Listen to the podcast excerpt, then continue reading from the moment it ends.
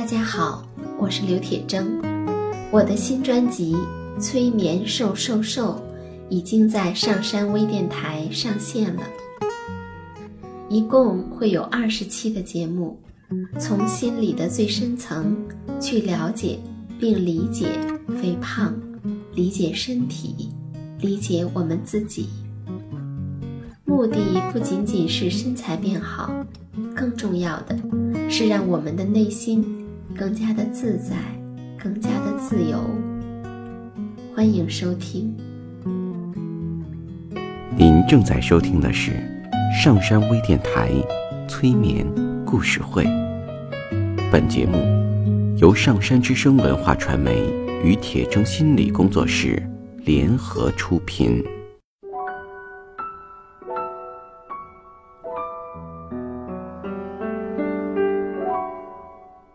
你好，我是铁铮，欢迎你和我一起走进催眠的世界。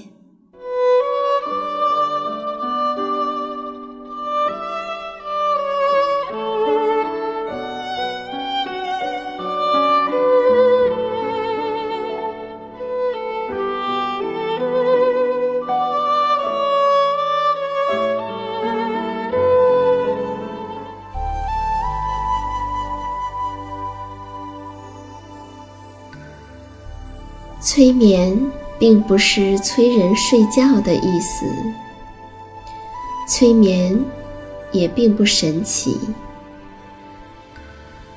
它是一种特殊的意识状态，在这种状态中，人们的注意力不是跑来跑去的，而是聚焦在某一个焦点上。事实上，催眠就发生在我们身边，每一天。现在，请你坐下或者躺下，调整你身体的姿势，去体会催眠的感觉。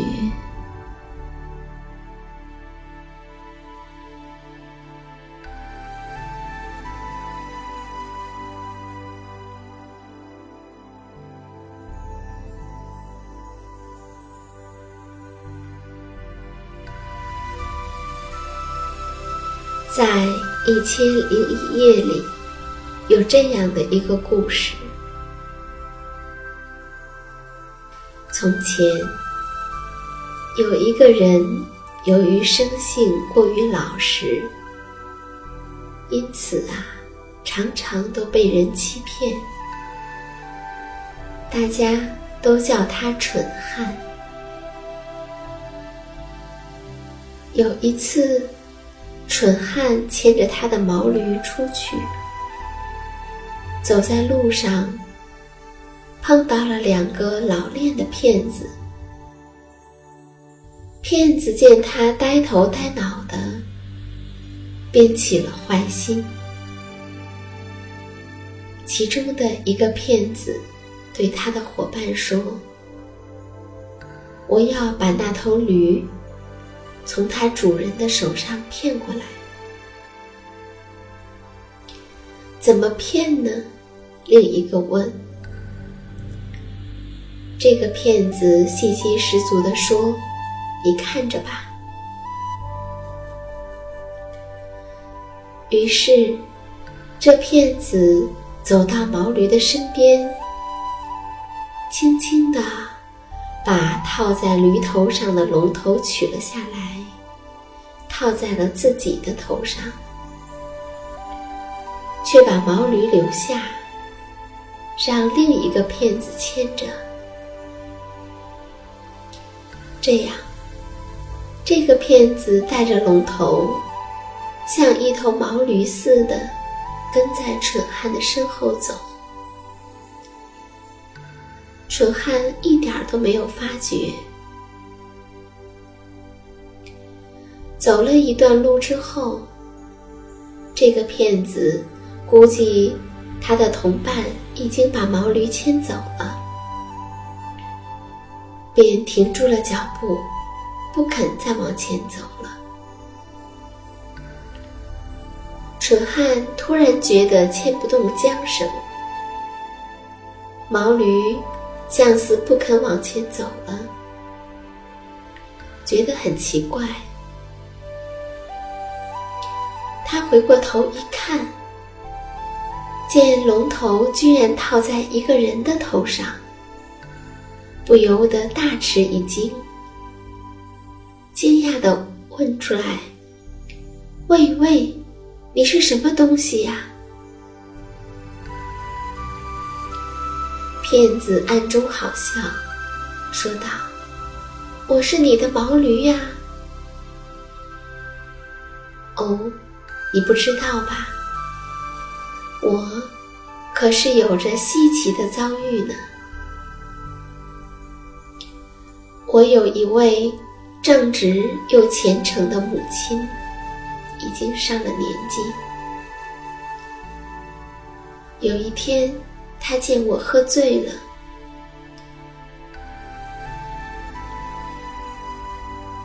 就告诫我说：“孩子啊，这可是罪过啊！”你必须要向神忏悔才行。可是呢，我不但不听，反而对他大喊大叫，还动手打了他。这样，他一气之下，请求神来惩罚我。我受到了惩罚，结果。变成了一头毛驴，从此开始受苦受难。到了今天，我的母亲觉得我受的惩罚足够了，慈悲心起，又替我来请求神赦免了我的罪过。因此，我便又从毛驴恢复到了。我作为人的样子，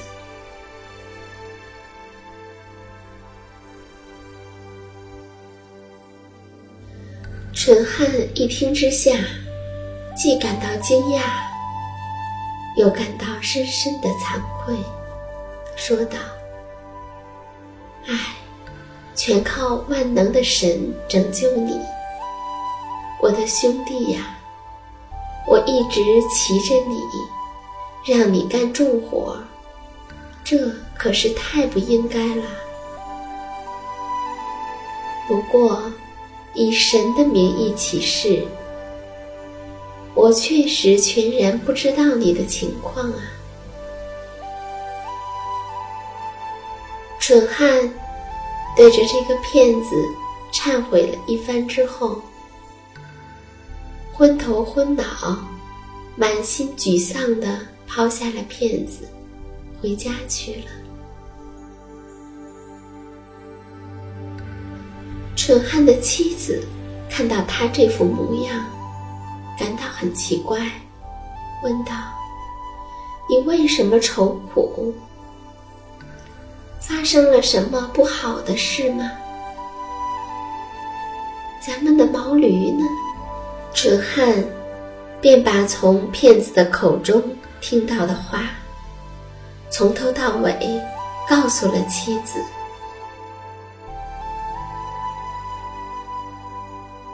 纯汉的妻子听了，也感到郁郁不欢，心想：确实是自己做了不人道的事。于是，他也诚心诚意的忏悔了一番。希望能够弥补自己的过错。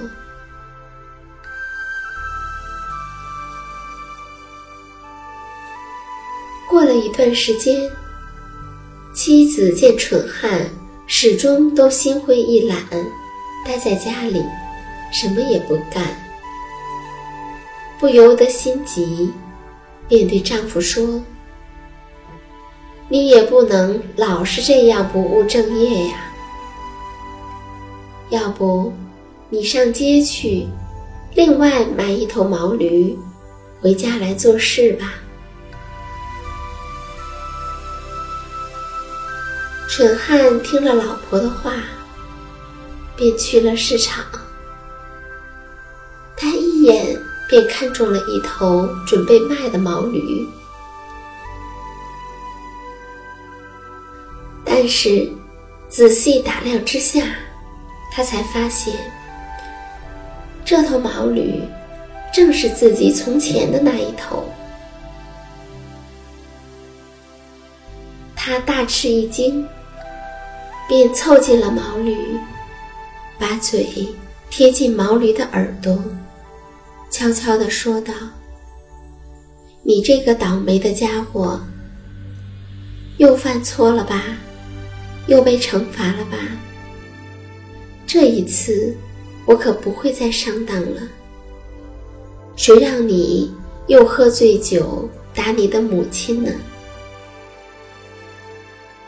我可是不会买了你，又让你变成人了。说完，他头也不回的走掉了。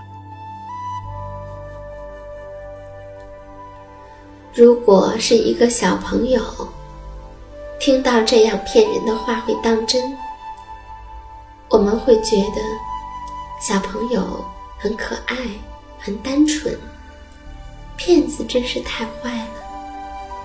但是，如果是一个成年人，动不动就被骗，那说明了什么呢？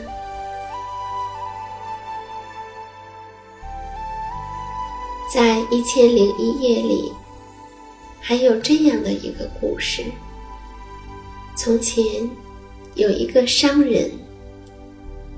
有一次，他打算到一个没去过的地方做生意。为了稳妥起见，临行之前，他向别人打听那里的情况。他问道：“不知道那个地方什么货物行情最好呢？”那人告诉他说：“檀香。”在当地卖的价钱是最高的，于是商人用尽了自己全部的积蓄，大量的收购檀香，准备带到那里去销售。一切都准备好之后，他上路了。等他到了那里的时候，天已经黑下来了。他遇到了一个牧羊的老妇人，便与他攀谈起来。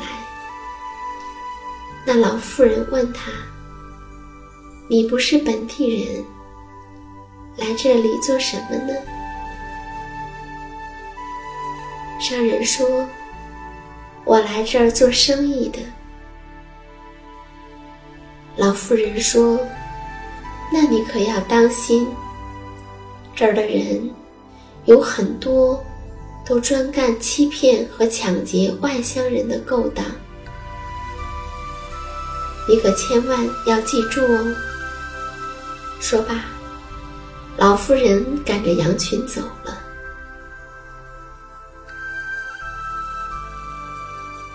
商人带着满腹的疑虑来到了城里。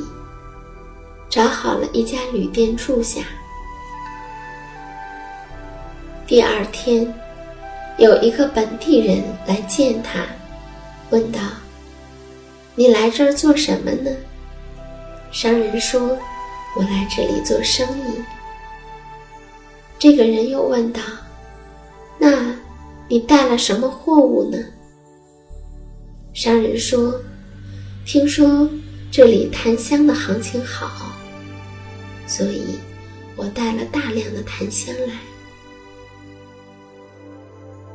那个人说：“哎呀，你一定是被人骗了。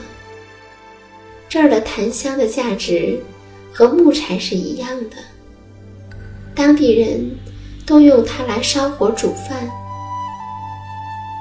听到那人的话，商人感到非常的懊丧。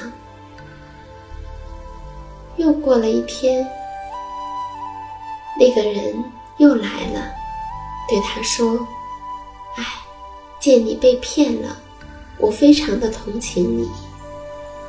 这样吧，我随便任你选一升什么东西作为售价，买下你全部的檀香，你看行吗？”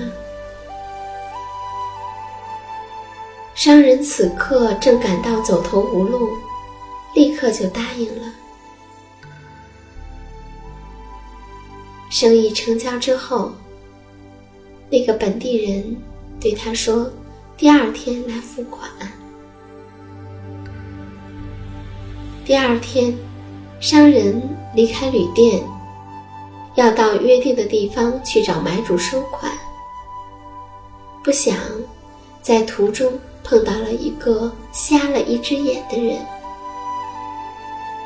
因为他们两个人都是蓝眼睛，商人就莫名其妙的被无理的纠缠。独眼人诬陷他说：“说商人弄瞎了他的眼睛，自己安上了，非要他赔偿不可，否则就不准离开。”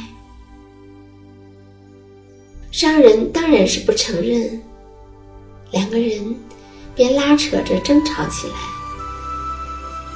人越聚越多，商人无可奈何，只得同意独眼人的无理要求，并且答应第二天来赔偿。商人在请了保人之后，独眼人才放他离开。商人虽然恢复了自由，但是他的鞋子。却由于独眼人的拉扯，给踩断了。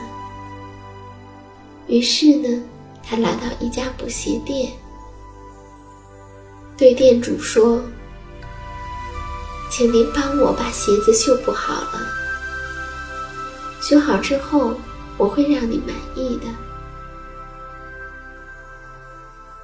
离开补鞋店以后，他继续往前走。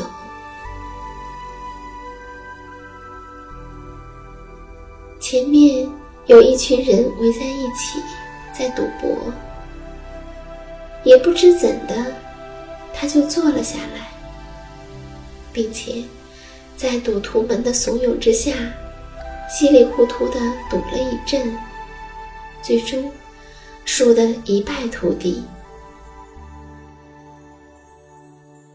赌徒们问他要钱，并且。为他指定了两条路，任其选择：要么付清全部的欠款，要么就喝海水。商人无奈地说：“我明天答复你们吧。”在征得了赌徒们的同意之后，他离开了赌场，漫无目的的。沿着街走着，想到自己目前的境遇和以后的前途，心情格外的沉重。最后，他颓然的坐在路边，呆呆的想着。就在这时候。一个老妇人从他的面前经过，见他愁眉苦脸的样子，不觉产生了好奇心，于是便上前问道：“你愁眉不展，心情沉重，是发生了什么事吗？”商人就把自己的遭遇从头到尾的。详细的叙述了一遍。老妇人听了之后，对他说：“我真为你难过。不过，现在我替你想个办法，来弥补你的损失。你今天夜里到城门附近去，那儿住着一个盲老人。他的眼睛虽然瞎了，但是他知识渊博，才智过人。遇到疑难问题的时候，人们常常去向他请教，尤其每当夜深人静的时候。会有一些贼人、骗子聚在他那儿，听他来分析各种各样的疑难问题。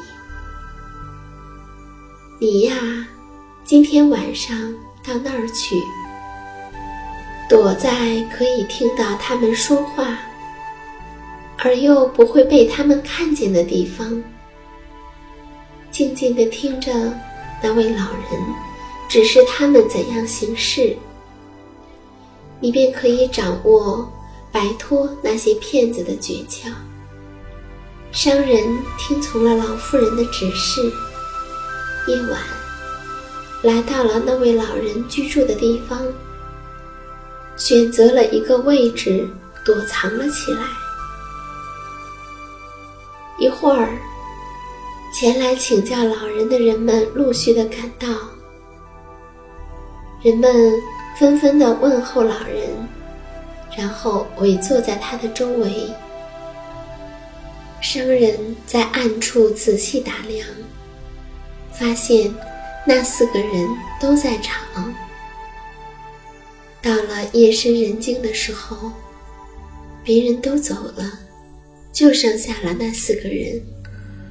他们一个个的把当天的情况告诉了老人。想听一听老人的意见。那个骗买檀香的家伙说他买了一批檀香，没有肯定价格，只是说好以卖主喜爱的一生物品作为售价。老人说：“可是那个人可以轻易的战胜你呀。”怎么能够战胜我呢？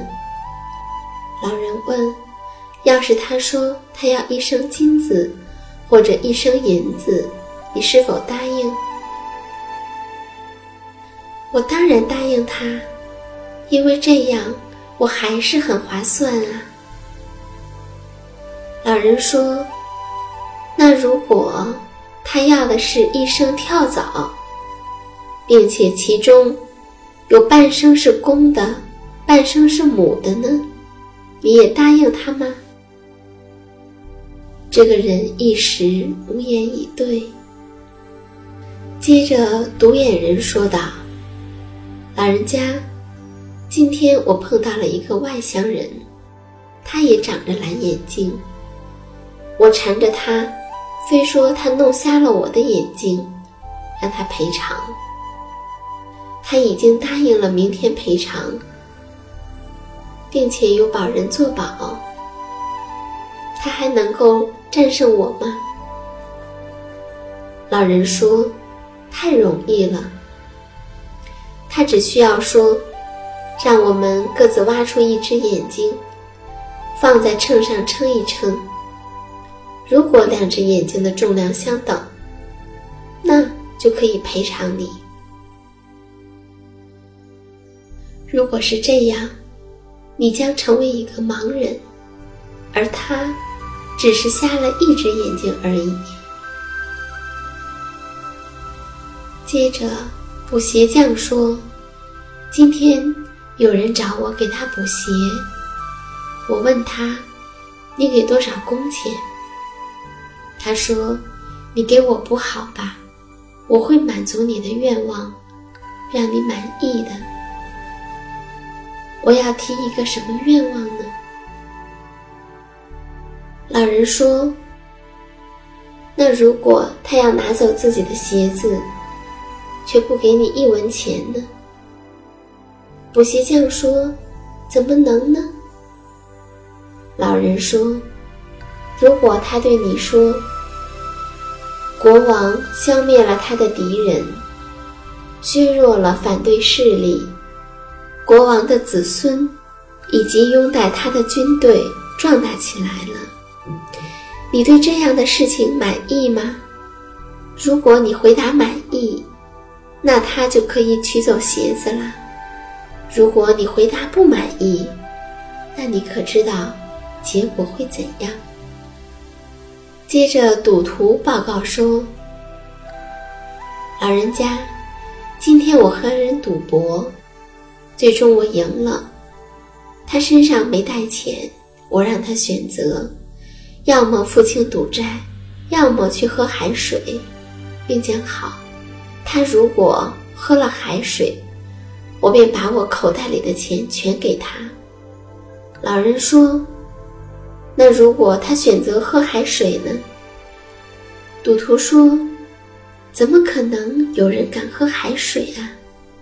老人说：“他说，好吧，我选择喝海水，但是请你提着海嘴送到我的嘴边，但我就肯定会喝的。你怎么才能捏住海的嘴呢？”商人躲在那里。悄悄地将他们的谈话听得清清楚楚，悄悄地溜走，回到了旅店。第二天，他就用老人的方法战胜了赌徒，并且取回了自己的鞋子，还没有给那个人钱，也战胜了独眼人。最后。那个买檀香的家伙过来之后，商人就用老人的方法对他说：“我既不要金子，也不要银子，我只要一声跳蚤，要半生公的，半生母的。”结果，那个人当然付不起。最后，商人按照市价卖了全部的檀香，满载而归。人可以跟着很智慧的人学习到如何变聪明，可是如果他没有遇到过坏人的话，似乎也没有变聪明的必要呢。坏人既是可以伤害别人的人，同时也是逼着人变聪明、变强大的人。对此，你是怎么看的呢？